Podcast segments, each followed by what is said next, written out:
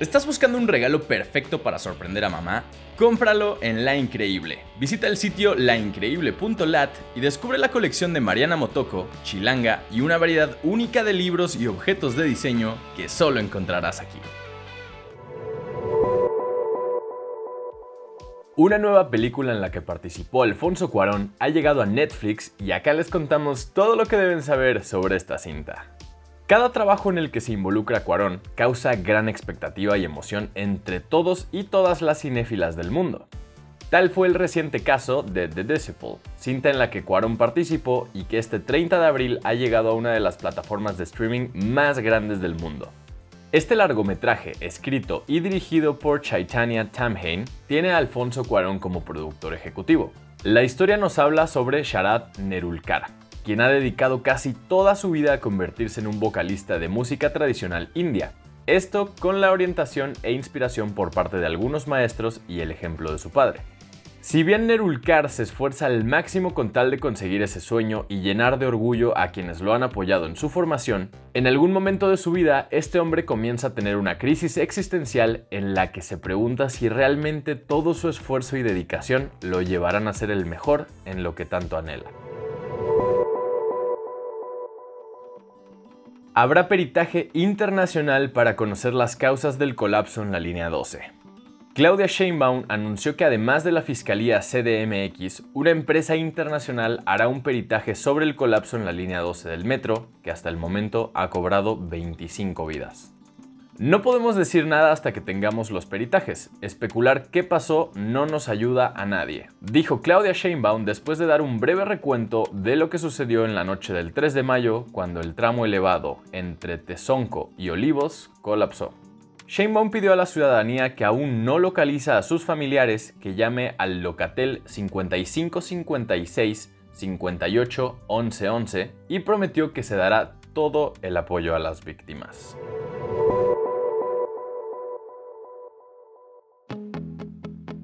Marvel Studio revela el título oficial de la secuela de Black Panther. Desde la lamentable muerte de Chadwick Boseman el pasado 28 de agosto de 2020, las cosas con este héroe en específico son sumamente confusas. De entrada, tanto Disney como la casa de cómics comentaron que no reemplazarían como tal a este actor en el cine, pero hasta el momento no sabemos quién continuará con el legado de Chala. Este 3 de mayo, y de un momento a otro, Marvel Studios liberó un video en el que anunciaron todos los filmes que se estrenarán entre 2021 y 2023. Además de checar producciones que están próximas a llegar en el cine, como Black Widow y Shang-Chi, también revelaron que la segunda película de este superhéroe se llamará Black Panther Wakanda Forever y se estrenará el 8 de julio de 2022. Saúl Canelo Álvarez regresa al ring para enfrentar a una de sus mayores amenazas en los últimos años. Billy Joe Sanders se medirá ante el púgil mexicano este sábado 8 de mayo desde el estadio de Dallas Cowboys en Arlington, Texas.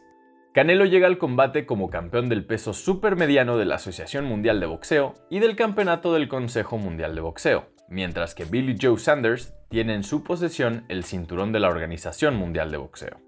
En caso de ganar, Canelo subiría un peldaño más en ser el campeón indiscutible de la división, pues solo le restaría Caleb Plant para conseguirlo. El horario del evento está programado para que dé inicio a las 7 pm, tiempo del centro de México, y la pelea del Canelo está prospectada para que comience a las 10 de la noche, pero estará sujeta a los resultados de las contiendas anteriores.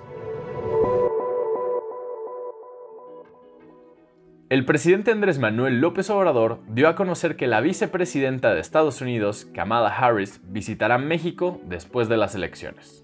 En su clásica conferencia mañanera, el presidente Andrés Manuel López Obrador confirmó que la vicepresidenta de Estados Unidos, Kamala Harris, visitará México, aunque agregó que esto será hasta después de las elecciones para abordar el tema migratorio. Así es, nos referimos a la propuesta que hizo el tabasqueño de que la administración del presidente Joe Biden invierta en países de Centroamérica para contrarrestar los efectos negativos de la migración hacia Estados Unidos. Sobre este tema, el presidente López Obrador comentó lo siguiente.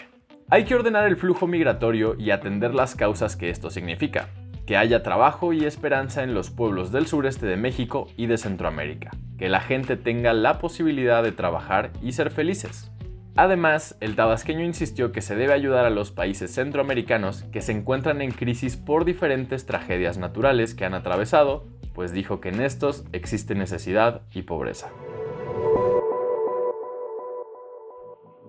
Modest Mouse anuncia su primer disco en seis años con la canción We Are Between.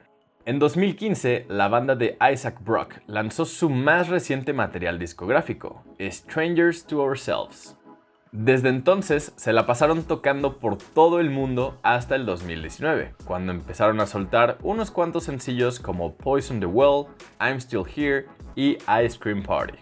Sin embargo, ahora nos queda muy claro que esto no fue lo único que estuvieron haciendo durante ese tiempo. De hecho, trabajaron muy duro. Este 5 de mayo, y para sorpresa de muchos, Modest Mouse anunció su regreso triunfal luego de 6 años. Y por supuesto que no podían hacerlo nada más así, pues confirmaron que este año vuelven con su séptimo álbum de estudio, el cual llevará por nombre The Golden Casket. Se trata de una colección que incluirá 12 canciones y que contó con la producción de Dave Sardy y Jack Knife Lee, quienes han trabajado con Oasis, The Who, U2 y más. El nuevo material discográfico de Modest Mouse estará disponible en formato físico y plataformas digitales el próximo 25 de junio. Esta información fue traída a ti mediante nuestros partners Chilango, sopitas.com y 10. Gracias por escuchar y no olvides suscribirte. Sintonízanos la próxima semana en el podcast oficial de Más por Más, donde encontrarás lo mejor de la web en un solo lugar.